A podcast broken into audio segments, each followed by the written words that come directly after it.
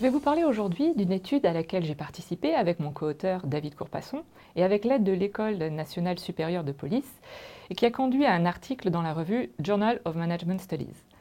Nous nous sommes intéressés aux dynamiques identitaires dans les organisations, ce qui a du sens, ce qui est significatif pour les membres d'une organisation dans leur travail quotidien.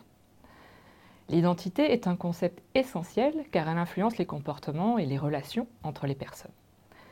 Dans cet environnement actuel changeant, il nous a semblé important de mieux comprendre comment les gens perçoivent et conçoivent leur travail en termes d'identité et quel était leur espace d'agence, c'est-à-dire d'action et de contrôle dans ce processus de construction qui est défini comme une interaction dynamique entre les individus, nous, et notre contexte social. Dans cette étude, nous avons partagé le quotidien de policiers d'enquête et d'intervention de la sûreté départementale dans une grande métropole pendant un an.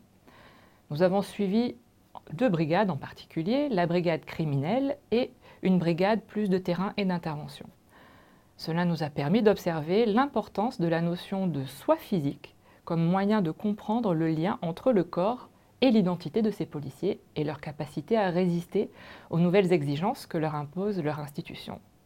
L'environnement de travail des policiers français a beaucoup changé ces dernières décennies il a évolué notamment pour répondre aux normes de standardisation de l'Union européenne. Ces changements ont profondément impacté hein, le travail de ces policiers qui, pour beaucoup, ont du mal à accepter ces changements car ils considèrent qu'ils les empêchent de faire leur travail de façon efficace, hein, ce qu'ils considèrent être du bon travail policier.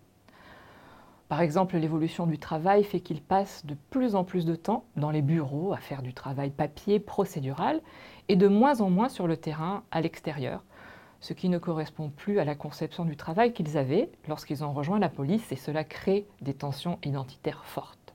Nous analysons ici, ce que nous appelons la politisation des corps comme une composante puissante qui aide ces professionnels à contourner certaines pressions institutionnelles qui affectent la conception de leur travail. On en sait peu euh, sur le rôle du corps dans les professions pour lesquelles les, les éléments corporels sont au centre de l'affirmation de l'identité.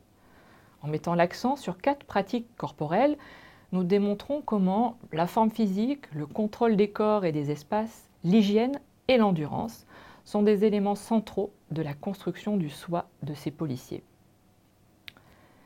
Nous avons donc montré, premièrement, que ces policiers produisent un soi physique qui crée le lien entre le corps et l'identité professionnelle et personnelle. Ces policiers développent des pratiques corporelles spécifiques par lesquels ils expriment le besoin de corps forts, affûtés et en bonne santé. Nous analysons la façon dont ce soi physique sert d'instrument de pouvoir dans leur interaction quotidienne. Deuxièmement, nous expliquons comment ce soi physique est politisé, c'est-à-dire il est utilisé comme un objet politique de résistance. Le corps représente une forme de résistance quotidienne au changement sur le lieu de travail qui affecte l'identité préférée du bon policier et qui crée des tensions identitaires.